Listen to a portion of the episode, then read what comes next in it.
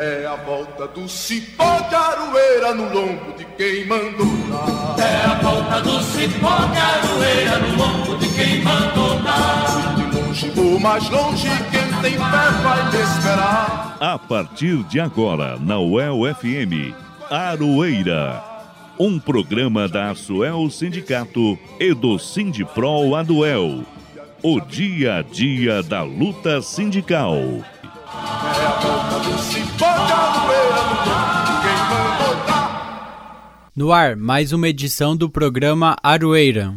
É a volta do cipó de aroeira no lombo de quem mandou dar. É a volta do cipó de aroeira no lombo de quem mandou dar. De longe ou mais longe, quem tem fé vai me esperar. Escrevendo uma conta pra junto a gente cobrar. Boa tarde, ouvintes da Rádio El FM. Eu não sou a Elza Caldeira, né, que infelizmente hoje não vai apresentar essa edição do programa Aroeira, a segunda edição que a Elza não está presente aqui em mais de 200 edições, porque infelizmente o sogro dela faleceu na manhã de sexta-feira, o seu João Hereno, aos 76 anos, lá em Barra Bonita, em São Paulo. E ela e o marido dela, o João Otávio, se dirigiram para a cidade, para o velório e tudo, né? Então queria começar desejando os nossos sentimentos, muita força para ela, os nossos pêsames. E vamos lá para mais uma edição do programa Aroeira, que nesta edição está comigo a Franciele Rodrigues. Oi, Franciele, tudo bem com você? Oi Gui, olá a todos os ouvintes, também desejando aqui muita resistência e paz para o coração da Elza e de toda a família. Estamos aqui hoje para apresentar a edição número 204 do programa Aroeira. O Aroeira, que é um informativo radiofônico do Sindipro Aduel e da Asuel Sindicato. E, antes que eu me esqueça, queria agradecer também o nosso técnico de som, João Lopes, e quem vai editar o programa depois, o Ricardo Lima. Longe, quem tem fé vai me esperar. E vamos aos destaques desta edição. É a volta do cipó de aroeira no lombo de quem mandou dar. Greve suspensa, mas a luta continua. Comando Estadual de Greve faz reuniões com reitores e com a Secretaria de Ciência, Tecnologia e Ensino Superior, a SET. Comunidade e lideranças sindicais, sociais e políticas participam de audiência pública contra a venda da Copel. Duas pessoas são mortas em atentado realizado no Colégio Helena Colodi, no centro de Cambé. A PP Londrina cobra atuação da Secretaria de Educação. Desmonte da educação pública. Ratinho Júnior quer implantar a educação de jovens e adultos em EAD, educação à distância. O Fórum Paranaense de EJA é contra e orienta os alunos a fazer matrícula no modo presencial. Juventude se une e realiza neste fim de semana o Congresso da União Londrinense dos Estudantes Secundaristas, o CONULES 2023. E você não pode perder a nossa dupla de colunistas. Hoje teremos mais uma edição da coluna à parte com o jornalista Fábio Silveira e também o retorno do professor Reginaldo Melhado e a coluna Matula do Direito. Tudo isso agora aqui no Aroeira.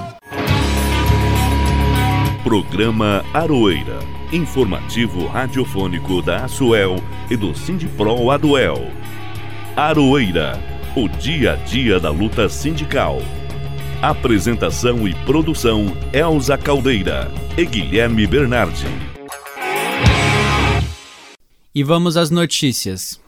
Esta semana começou com docentes de todas as sete universidades estaduais do Paraná de volta ao trabalho. A suspensão da greve foi deliberada em todas elas, mas a luta pela reposição salarial continua. E pelas últimas movimentações resultantes da greve, que não conseguiu a reposição salarial dos 42% e nem trazer outras categorias para a luta unificada pela database, uma forma de amenizar um pouco a defasagem salarial pode ser via mudanças na carreira docente, que foi destravada e movimentada da SEAP para a Casa Civil por causa da greve da categoria.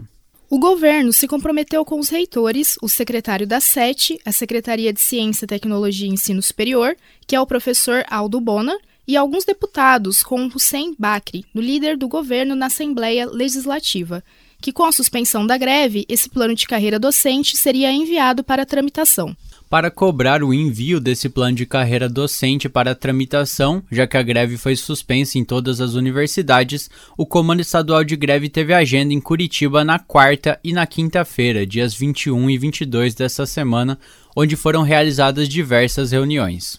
Na quarta-feira, os sindicalistas foram à Assembleia Legislativa do Paraná conversar com deputados e se reuniram com a APIESP, Associação dos Reitores das Universidades Estaduais do Estado. A Fernanda de Freitas Mendonça, secretária do Sindipro Aduel, esteve por lá e fala um pouco para a gente das reuniões. Eu fui como representante, né, junto com o presidente César Bessa, compor esse comando e desenvolver as atividades que fomos desenvolver lá. E aí vou descrever para vocês um pouquinho de como foi o nosso trabalho desenvolvido lá. Então, mais especificamente na quarta-feira, a gente fez um trabalho na LEP no sentido de tentar abordar alguns deputados, alguns assessores de deputados, né, exercendo uma certa pressão, né, para que o nosso plano ele seja aprovado na sua versão integral e que exista uma certa celeridade na tramitação, né, na aprovação desse plano, considerando a suspensão da greve das sete universidades.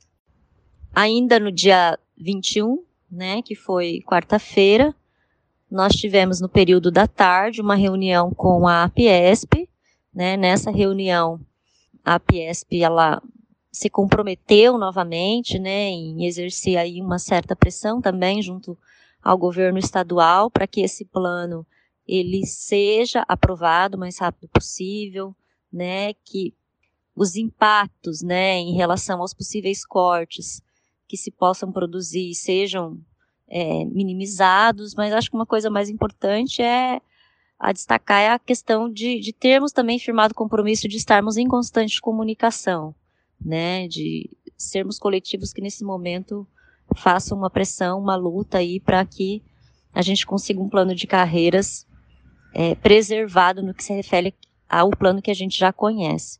Já na quinta-feira, o Comando Estadual de Greve até tentou uma reunião com a Casa Civil, mas sem sucesso. Reunião mesmo foi realizada com Aldo Bona, da SETE, que disse que o governo vai apresentar uma contraproposta àquele plano original de alteração na carreira docente.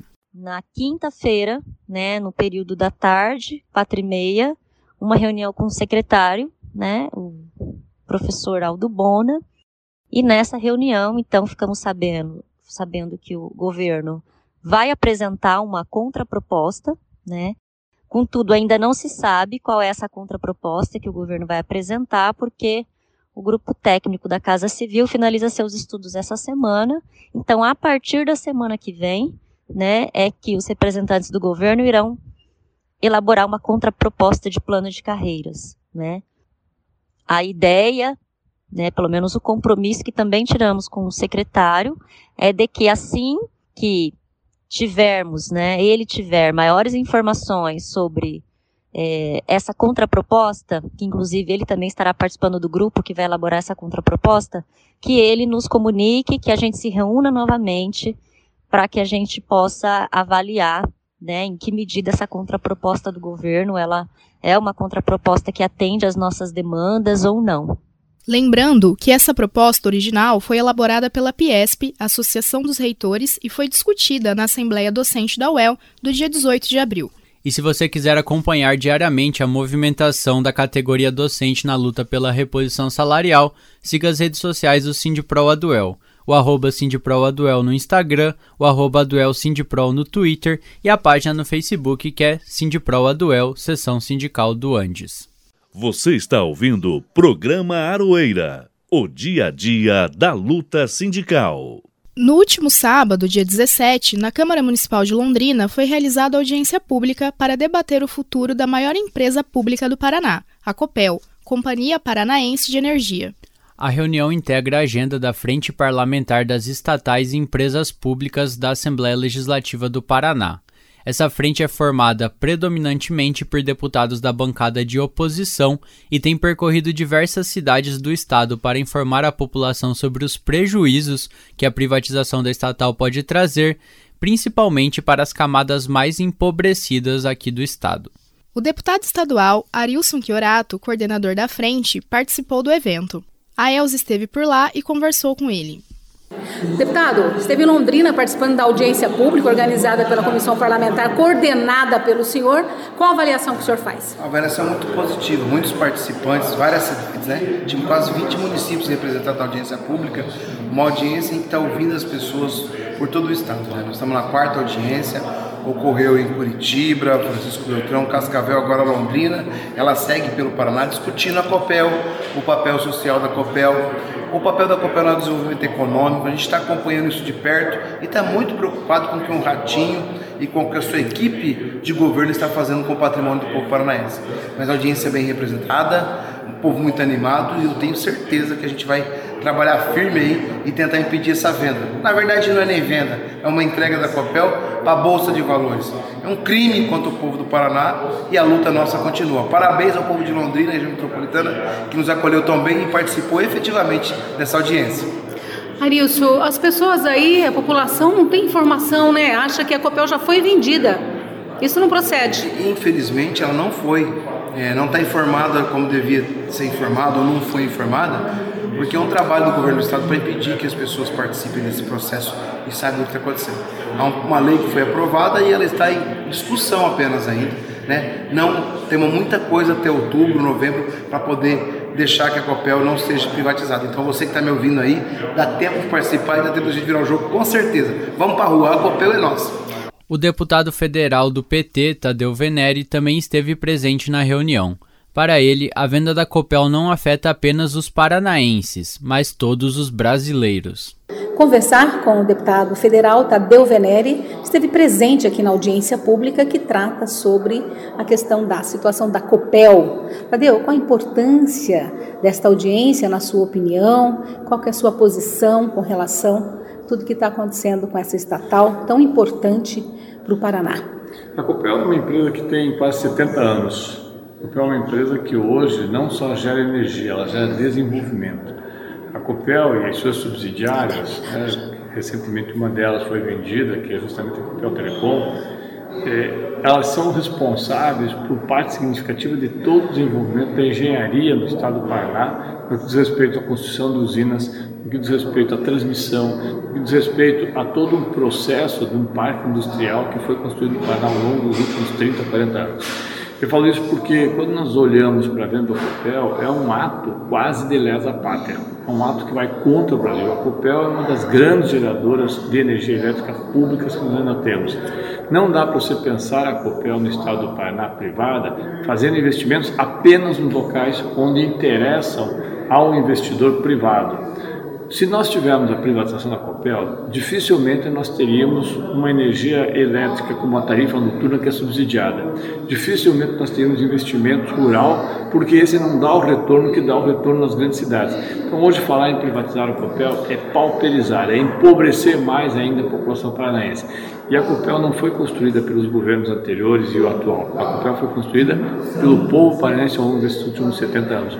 Por isso, nós não podemos aceitar, admitir, concordar com qualquer argumento sobre qualquer aspecto que a venda da Copel trará benefício para o Estado do Paraná. Ela trará benefício apenas para um seleto grupo muito próximo, muito conhecido e talvez é, muito partícipe dos debates com o governo do Estado e com aqueles que hoje estão no poder. O aposentado da Copel, Jonas Braz, veio de Maringá para participar da audiência. Segundo ele, os trabalhadores da Copel se sentiram traídos quando o Ratinho apresentou o projeto de privatização da estatal. Sou totalmente contra. Tive uma luta muito grande, não eu, mas sim toda a sociedade paranaense lá em 2001 que o Lerner queria vender e não conseguiu vender. E a gente nunca é, pensou em não fazer a defesa da Copel pública o Ratinho se elegeu com mentira para os copelianos, que não ia privatizar a empresa. Sem terminar o mandato dele, que ele fez essa promessa, ele aprovou na Assembleia Legislativa a venda da Copel. Como vocês se sentiram? Bom, eu não me senti traído porque eu sempre soube que o cara não vale nada. Agora, os copelianos, eu vi muita gente na fila da Assembleia Legislativa, mas não pode, ele prometeu que não ia vender. Então, os copelianos da ativa saíram, é, saíram e viram quanto foi traído, que votaram nele. Quem mais perde com a privatização da Copel? Toda a sociedade paranense, principalmente as grandes empresas e os pequenas, o povo mais pobre desse estado. Mas, afinal, todos vão perder com a privatização da empresa. Vários sindicatos de Londrina participaram da audiência. Na segunda-feira, dia 19, o Portal Verdade apresentou uma entrevista exclusiva com o presidente do Sindel, o Sandro Hunk, que falou o que está por trás da venda da Copel. Quem quiser assistir essa primeira edição do Segunda Sindical, né, com o presidente do Sindel tratando da venda da Copel, é só acessar o canal no YouTube do Portal Verdade. Você está ouvindo o programa Aroeira, o dia a dia da luta sindical. Uma escola de Cambé, na região metropolitana de Londrina, foi palco do último atentado realizado por um ex-aluno. O ato deixou dois estudantes mortos.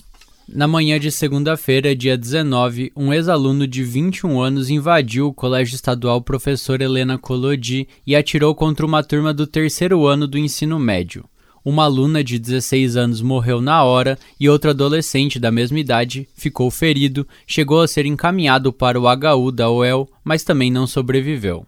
Segundo o presidente da PP Londrina, Márcio André Ribeiro, mesmo desta vez o atentado sendo próximo da cidade, o sentimento é como nos outros, consternação muito grande. A sensação uh, de consternação muito grande, principal agora é o apoio às famílias que perderam né, seus filhos, netos, sobrinhos, né, seus familiares, o apoio a essas famílias. Isso é muito importante. Né, temos certeza que toda a comunidade escolar, a segurança também tem feito o máximo possível para coibir esse tipo de ação que não é previsível, não tem como se prever, né? E nós sabemos, temos falado isso, que o, entendemos que o foco é a escola, porque a escola é um lugar de paz, justamente pela escola ser um lugar, um local de paz, de tranquilidade, de pessoas indefesas. Né? Uma escola é uma, tem uma grande aglomeração de crianças, adolescentes, professoras e funcionárias de escola, em sua maioria mulheres, pessoas geralmente indefesas, né, que não andam armadas, que não têm curso de autodefesa. Então é uma situação muito fácil para essas pessoas que cometem esses atos criminosos. Infelizmente, entendemos que essa é uma consequência do que a nossa sociedade tem vivido, né? O crescimento de, de grupos e a propagação de ideias de extrema-direita, ideias fascistas. O sindicato cobra da Secretaria de Educação do Paraná, a CED, uma atuação no sentido de apoiar a comunidade escolar, principalmente neste momento após esse atentado. Agora, confirmado todo esse episódio de violência, uh, vamos cobrar que a Secretaria de Educação tome atitudes, ações no sentido de apoiar integralmente a comunidade escolar, apoio não apenas no sentido verbal, mas precisa se dar, dar um tempo, né, ali para as pessoas se recuperarem, um apoio, apoio psicológico, trabalho de apoio psicológico junto à comunidade escolar ali, aos alunos e alunas que passaram por isso. É muito importante esse trabalho. E nós estaremos juntos, faremos a nossa parte também, nos colocaremos à disposição também para ajudar nesse sentido, nesse apoio. Uh, é um apoio que precisa ser um apoio profissional, não é uma questão apenas sentimental, tem que ser organizado e profissional, né? trabalhado profissionalmente, essas pessoas que de maneira mais próxima passaram por um evento tremendamente traumatizante. Né? Isso não pode ser considerado como uma, uma, uma coisa normal, né? É, tem que ser tratado com muita seriedade e profissionalismo e co cobraremos da Secretaria de Educação que esse trabalho seja realizado de forma, de forma muito séria. E faremos a nossa parte né, apoiando e ajudando em tudo que for absolutamente necessário. A UEL informou que uma equipe multiprofissional formada por professores e técnicos se colocou à disposição para apoio e acolhimento psicológico aos estudantes e funcionários do colégio. E sobre esse apoio psicológico oferecido pela UEL, vamos ouvir agora a matéria veiculada na revista do meio-dia aqui da Rádio UEL FM, que é produzida e apresentada pela Eliette Vanzo e pela Paloma Ferraz. O UEL apoia estudantes e professores do Colégio Helena Colodi, escola-alvo de ataque em Cambé. Paloma Ferraz.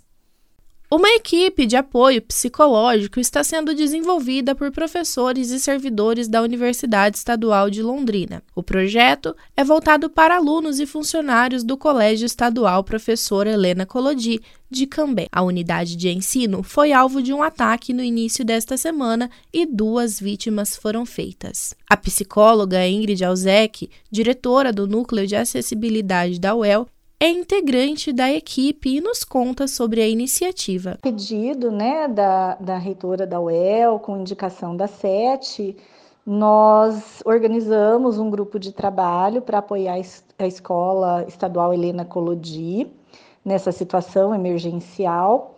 E esse grupo eh, se mobilizou no sentido de oferecer serviços relacionados à área de psicologia, saúde mental como um todo, prevenção e intervenção em situações de violência, de crise. E nós estamos organizados para dar o suporte necessário à CED. Quem está coordenando e organizando as ações de enfrentamento do colégio é a CED e a equipe de psicólogos e profissionais de saúde mental da UEL está disponível para a, o acompanhamento das necessidades que eles indicarem. Então, nós estamos na retaguarda do suporte, dentro de um protocolo que já existe das escolas estaduais para atender situações semelhantes, né? não digo como essas, porque nunca foi prevista, é uma situação inédita. E a equipe de psicólogos e demais profissionais de saúde mental, docentes da universidade, é, está organizada num grupo de trabalho para também dar o suporte necessário conforme as necessidades indicadas pelo Núcleo Regional de Educação. Ingrid explica as etapas do projeto. Em princípio, é, nós estamos trabalhando nessa primeira fase, né, mais emergencial, que envolve o acolhimento e suporte à equipe pedagógica e o retorno dos alunos, que são crianças e adolescentes. A escola atende de quinta ao nono ano, então nós estaremos dando suporte para o corpo docente, para a equipe gestora uh, e para a comunidade como um todo. Depois eles entram em recesso escolar e, num segundo momento, a gente vai se articular e combinando as ações para ver quais projetos, quais ações de intervenção, de prevenção, de suporte serão necessárias. Comenta ainda sobre a composição da equipe. Então, nós temos na, na equipe aqui, né, do grupo de trabalho da UEL, profissionais não só da área de psicologia, mas de enfermagem, que atuam na área de saúde mental, é, serviço social, docentes dessas áreas também, né? Que, que trabalham com questões relacionadas a suporte psicológico, que trabalham em relação a situações de emergência, violências. Então, a, a, o grupo de trabalho está reunido e disponível para atender as demandas indicadas e solicitadas pela, pelo Núcleo Regional de Educação. E acho importante, Fran, aproveitar esse espaço aqui no Aroeira, né, onde esse atentado aconteceu na segunda-feira, a gente está gravando essa edição aqui no sábado, para destacar algo que passou um pouco despercebido, mas que a APP Sindicato chamou atenção. Os trabalhadores da educação não são heróis e não é de responsabilidade deles ficar na linha de tiro de extremistas, sejam esses trabalhadores da educação treinados ou não. Eles estão lá para trabalhar e ensinar os jovens. E esta postagem da PPG veio na sequência de uma fala do governador Ratinho Júnior, dizendo que a imobilização teria sido feita por um professor que passou por treinamento recentemente. A informação foi desmentida. Quem imobilizou, na verdade, foi um trabalhador que presta serviço em uma clínica próxima à escola, ouviu os gritos, barulhos de tiros vindos do local e foi prestar socorro. A PP na postagem disse que, apesar das inúmeras divergências com o governador, não acreditam que o governador tenha, neste momento tão delicado, desinformado a imprensa de má fé. E esperamos que sejam tomadas algumas medidas efetivas e que não passem só por colocar mais armas na sociedade e na escola. E esse tema do atentado em Cambé vai voltar à pauta aqui do Aroeira logo mais na coluna A Parte do jornalista Fábio Silveira. Música e resistência. Quando as relações de trabalho se transformam em canções.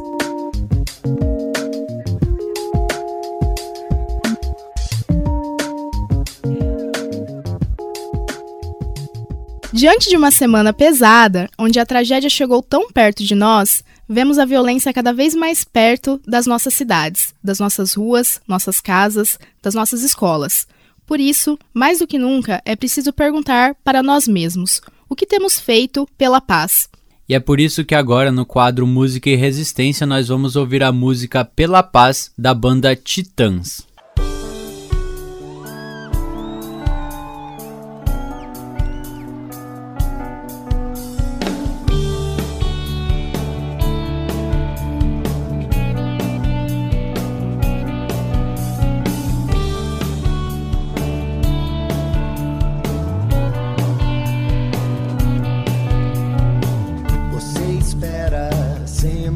mais.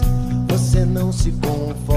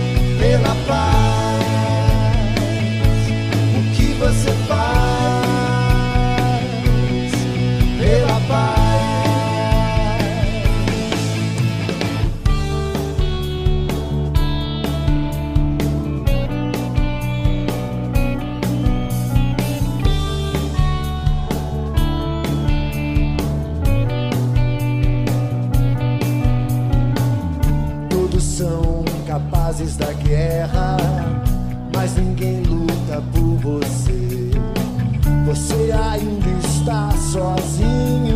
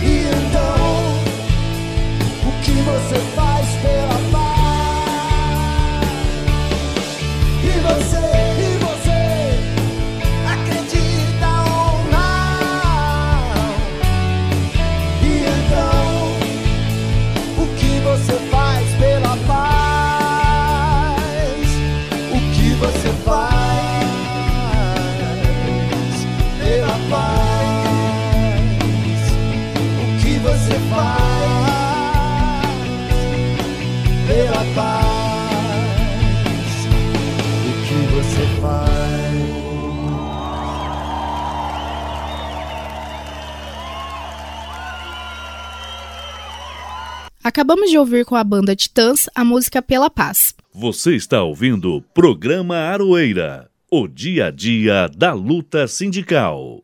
O Fórum Paranaense de Educação de Jovens e Adultos, a EJA, está divulgando um manifesto para dizer que é contra a implementação pelo governo Ratinho Júnior da educação à distância nos CBJAs, que são os Centros Estaduais de Educação Básica para Jovens e Adultos aqui do Paraná. O professor e coordenador do Fórum de EJA, aqui em Londrina, Ivo Aires, explica por que é contra a EAD para a educação de jovens e adultos. Ao longo do tempo, a gente vem é, resistindo muito aos ataques do governo do estado para desmontar a educação de jovens e adultos. E o ataque mais recente é a criação da EJA à distância.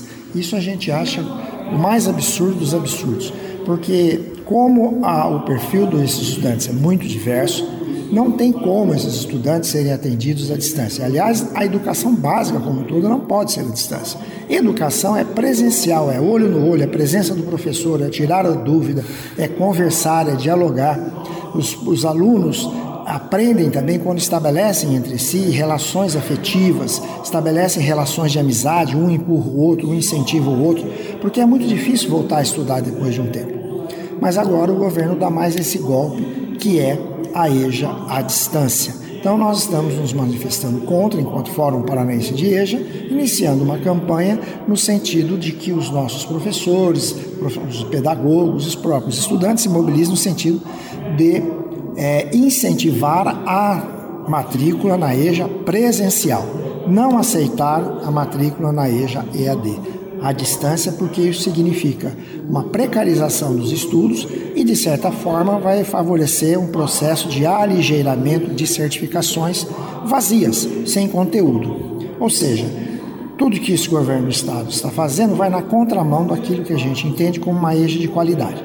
Mas, apesar do governo, é importante isso, apesar do governo, a gente tem resistido, a gente tem resistido e resistido graças ao trabalho dos profissionais, dos professores, dos pedagogos, que lutam para ainda, diante de todos esses ataques, manter a qualidade da oferta da, da, do ensino de educação de jovens e adultos, ou seja, da educação de jovens e adultos.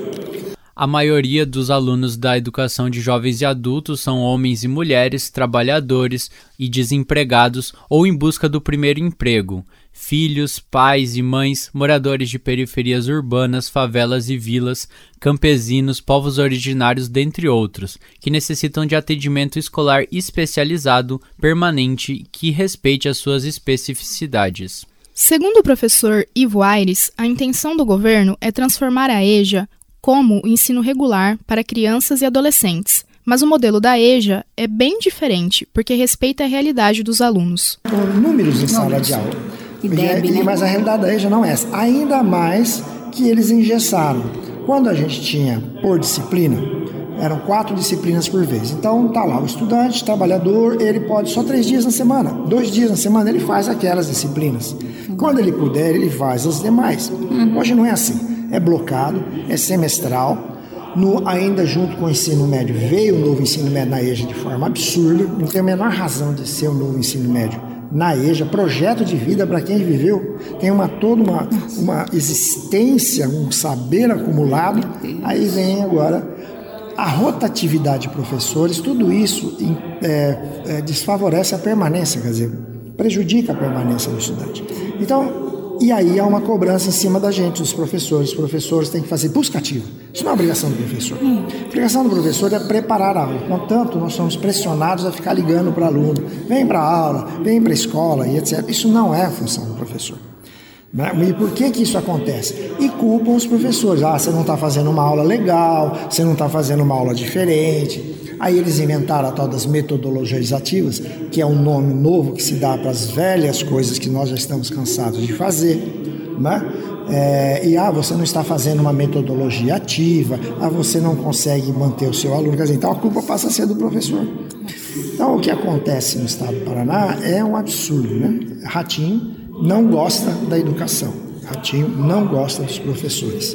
E a gente tem que se manifestar contra isso com o objetivo de conscientizar os alunos da EJA sobre a importância das aulas serem 100% presenciais, a APP Sindicato está apoiando a campanha de divulgação para que alunos não façam suas matrículas na modalidade à distância, mas sim presencial.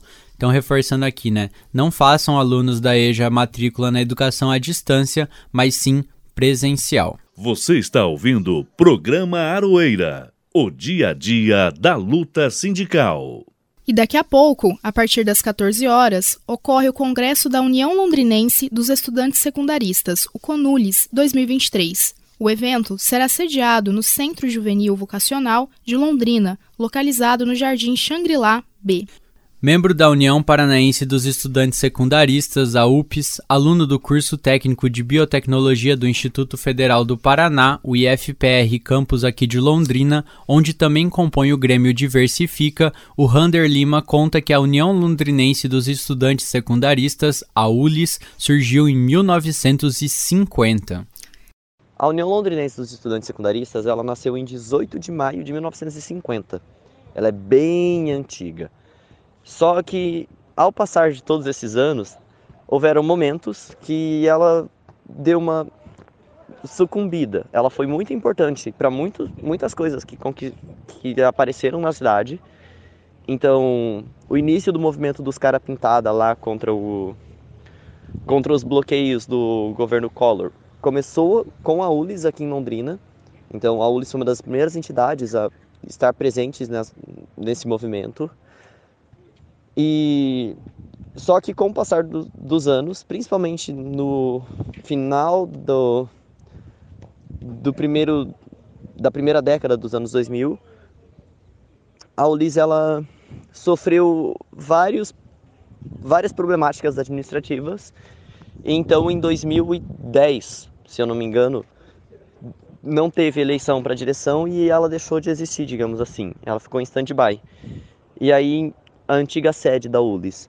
Ela te, sofreu uma ocupação do pessoal do mar, do movimento dos artistas de rua de, daqui de Londrina, e hoje é a sede do mar.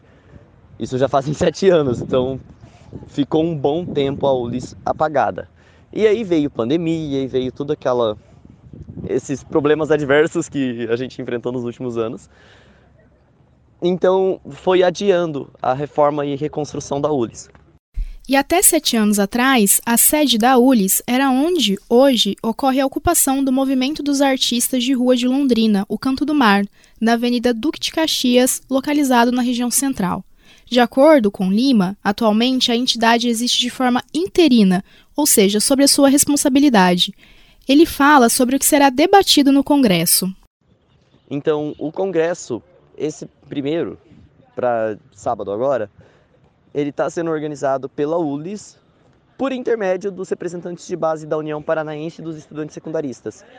Então, aqui em Londrina, a gente tem um grupo de pessoas que foram nomeadas pela presidente do, da UPS, a Mariana, para cuidar disso. Entre essas pessoas está eu, a Mariana do Aplicação, o Bruno do IEL, o Kainan de Cambé e, enfim, tem uma listinha com umas 10 pessoas que foram nomeadas pela Mariana para cuidar desse começo da ULIS aqui em Londrina. O evento ele é aberto para qualquer estudante secundarista.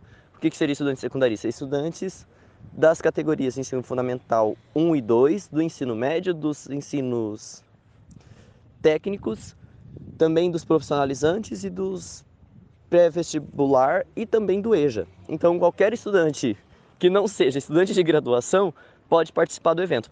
É aberto para todo mundo mas o principal foco são os estudantes secundaristas. Todos esses estudantes, não só de Londrina, mas de toda a região metropolitana. A região metropolitana é instituída pela lei estadual lá. Então, se eu não me engano, são 17, 18 cidades. Todas elas fazem parte da ULIS, então qualquer estudante de toda a região pode participar. Você está ouvindo o programa Aroeira, o dia a dia da luta sindical. E agora nós vamos ouvir a nossa dupla de colunistas dessa edição 204 do Aroeira, começando com o jornalista Fábio Silveira em mais uma edição da coluna A Parte, que nesta semana trata também do atentado ocorrido lá em Cambé. Coluna A Parte, com o jornalista Fábio Silveira.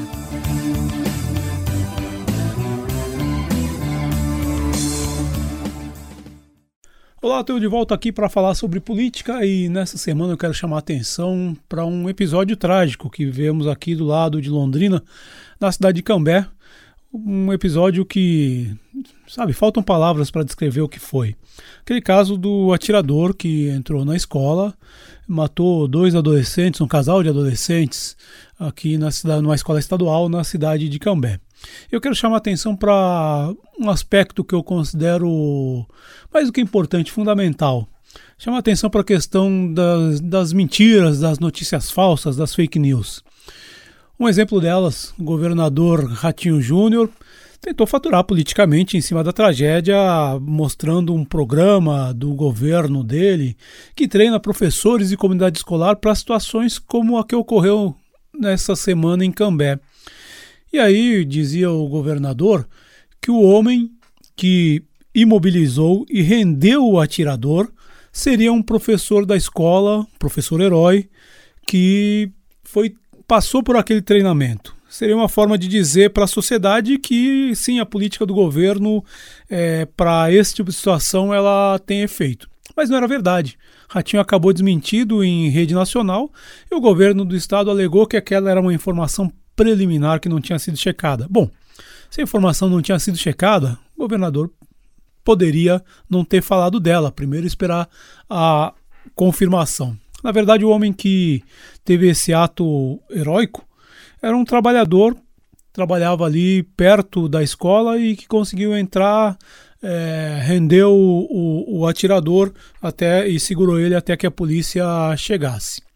Esse episódio mostra, para além desse, dessa coisa lamentável que é o governador tentando faturar em cima de uma situação trágica, esse episódio ele mostra também uma visão de governo de que em vez de enfrentar o, de forma mais profunda, enfrentar as causas desse tipo de situação que leva é, a tragédias como a que aconteceu em Cambé, aconteceu em Suzano, já no interior de São Paulo, aconteceu no Rio de Janeiro, infelizmente tem acontecido é, no Brasil, né, um, uma coisa dessas ruins que a gente importou, né? Nos Estados Unidos é praticamente um ataque por dia, mas em vez de enfrentar o problema em si, o governo Ratinho Júnior, um governo neoliberal que gosta de Estado mínimo, quer tentar enfrentar só os efeitos em vez de uma polícia aparelhada e com é, capacidade de trabalho de inteligência para coibir a ação desse tipo de, de, de, criminoso, ele quer tentar fazer de professores e funcionários de escola heróis. É um tipo de heroísmo que não cabe a eles, porque é, ter essa, essa missão né, de trabalhar, de lecionar, de ensinar no Brasil já é um ato de heroísmo. Eles não precisam pagar é, com isso é, para a vida. E ainda continuando nessa questão da mentira, uma das linhas de investigação da polícia é de que esse atirador ele teria ligações com grupos é, neonazistas, como tem acontecido com vários grupos que, com vários desses casos de atiradores que, que entram em escolas e que tentam é, matar. Né? Eu citei Suzano, citei Rio de Janeiro, teve também no Espírito Santo no ano passado, essa ligação com movimentos nazistas. E é importante dizer que, esse, que o nazismo, ou o neonazismo também, a extrema-direita, aliás, a extrema-direita de Jair Bolsonaro, de quem Ratinho é aliado, eles têm na mentira a sua principal ferramenta de construção política. Né? A gente tem que lembrar que é, o nazismo alemão, originalmente, ele se baseia numa grande teoria da conspiração, que é uma tentativa de dar uma explicação é, fictícia para um caso que é muito mais complexo né? e que normalmente é baseada em mentiras. É importante é, que a sociedade enfrente é, de uma forma dura e eficaz essa extrema-direita, esses grupos neonazistas, porque essas mentiras que eles espalham pela internet afora, elas podem até não ser ali a responsável direta, elas, as, esses mentirosos que estão por trás desse esquema de fake news, não são eles que apertam o gatilho que provoca essas mortes. Mas certamente as mentiras que eles contam é que são ali o alimento, o combustível para que esse gatilho seja disparado. Então é preciso combater isso para a gente evitar que tragédias como essas aconteçam. Bom fim de semana para todos. Semana que vem eu estou de volta. Obrigada, Fábio. E agora vamos ouvir a Matula do Direito com o professor Reginaldo Melhado.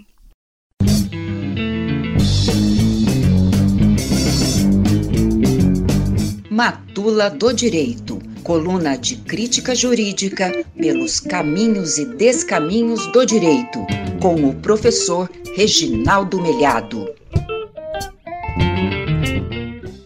Olá, ouvinte da UEL-FM. Nesta semana, o Superior Tribunal de Justiça, em Brasília, iniciou o julgamento de um caso muito importante. O julgamento, na verdade, foi adiado, deve ser completado nos próximos dias, nas próximas semanas.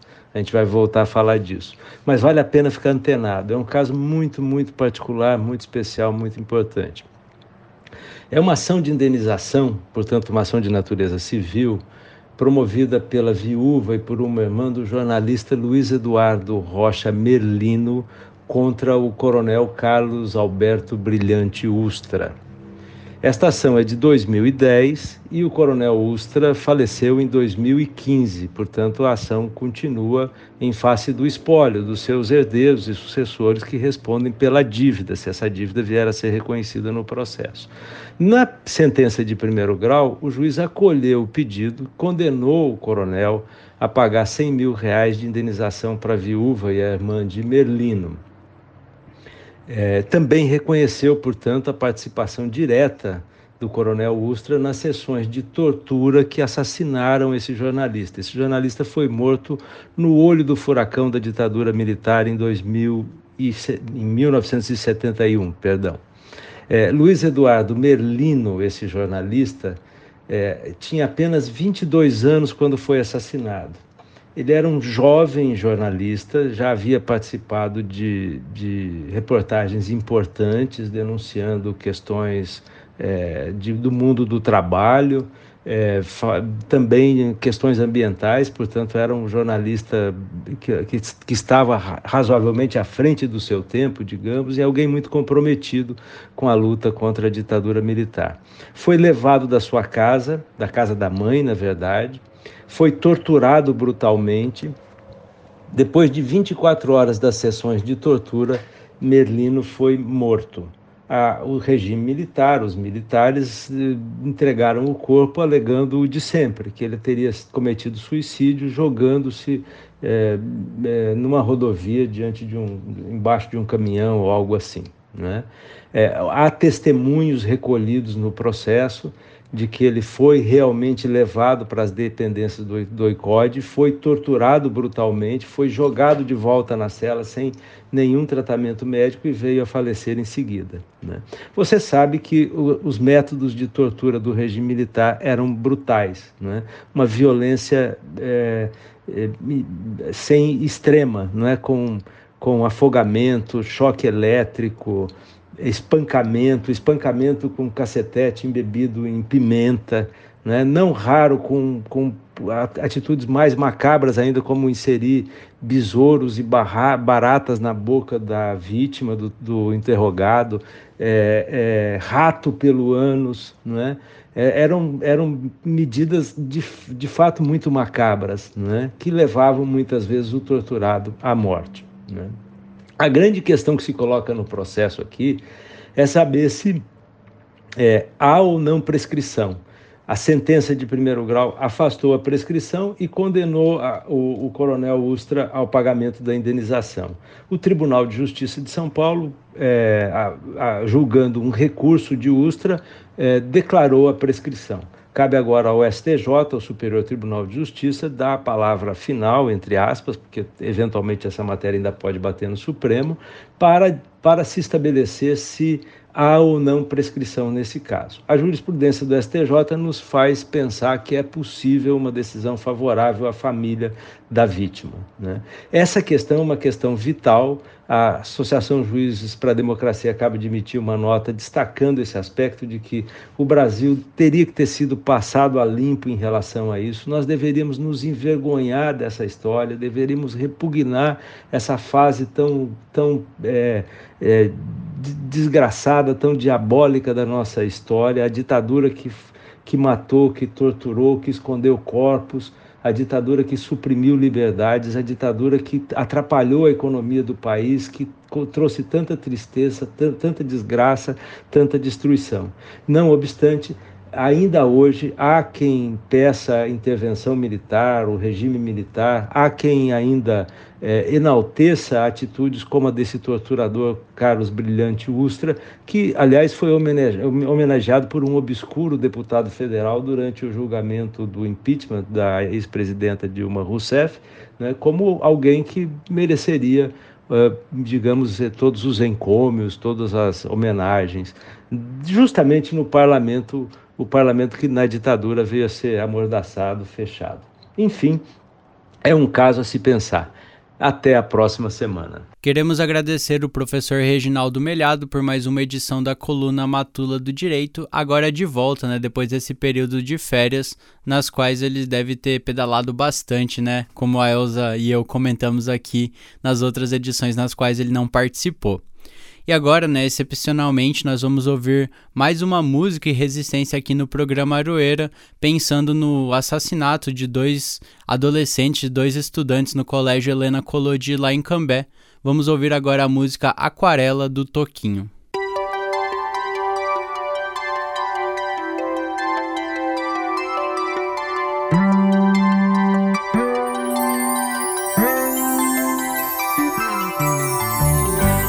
Folha qualquer eu desenho um sol amarelo.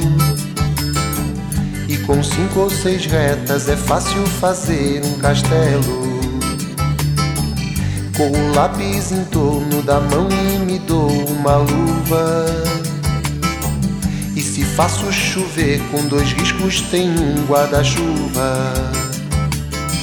Se um pinguinho de tinta cai num pedacinho azul do papel, instante imagino uma linda gaivota voar no céu. Vai voando, contornando a imensa curva, norte e sul, vou com ela, viajando Havaí, Pequim ou Istambul. Pinto um barco a vela, branco navegando, é tanto céu e mar num beijo azul. Entre as nuvens vem surgindo um lindo avião, rosa e grana, tudo em volta, colorindo com suas luzes a piscar. Basta imaginar e ele está partindo, sereno, lindo. E se a gente quiser, ele vai pousar.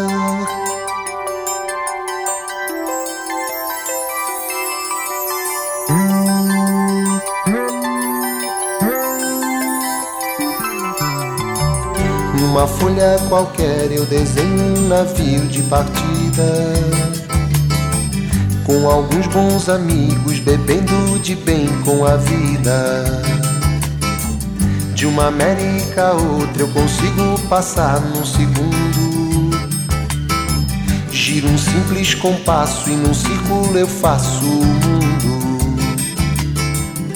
Menino caminha e caminhando chega no muro e ali logo em frente a esperar pela gente o futuro está. E o futuro é uma astronave que tentamos pilotar.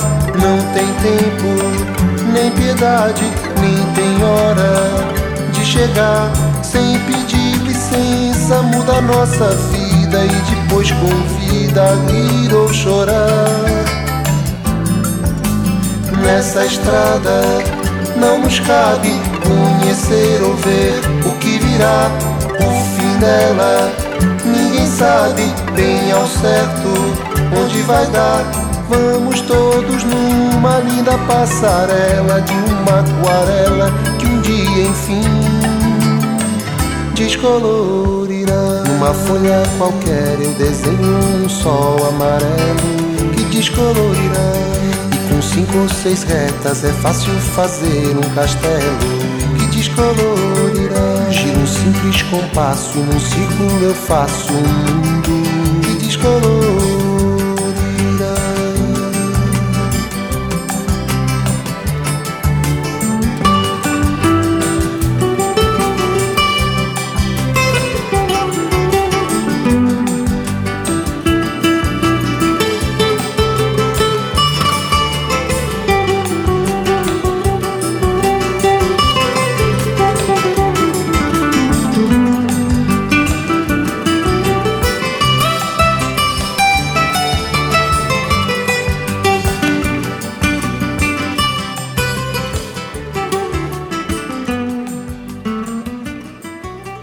Queria agradecer especialmente a Franciele Rodrigues, que se dispôs aqui neste momento a vir apresentar o Aroeira mais uma vez comigo. Muito obrigado, Fran. Obrigada, Gui, obrigada, Elza, obrigada a toda a equipe da Rádio El e até uma próxima. Lembrando, né, que desta vez a Elza não pôde participar por motivos pessoais, faleceu o sogro dela, ela se deslocou à cidade, então reforçar aqui os nossos sentimentos, nossos pêsames e muita força para a família da Elza.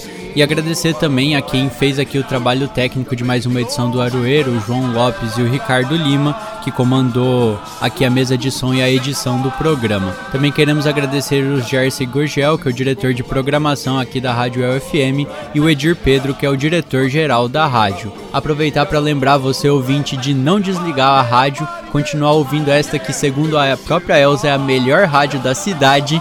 E na semana que vem estaremos de volta com mais uma edição do programa Aroeira para você.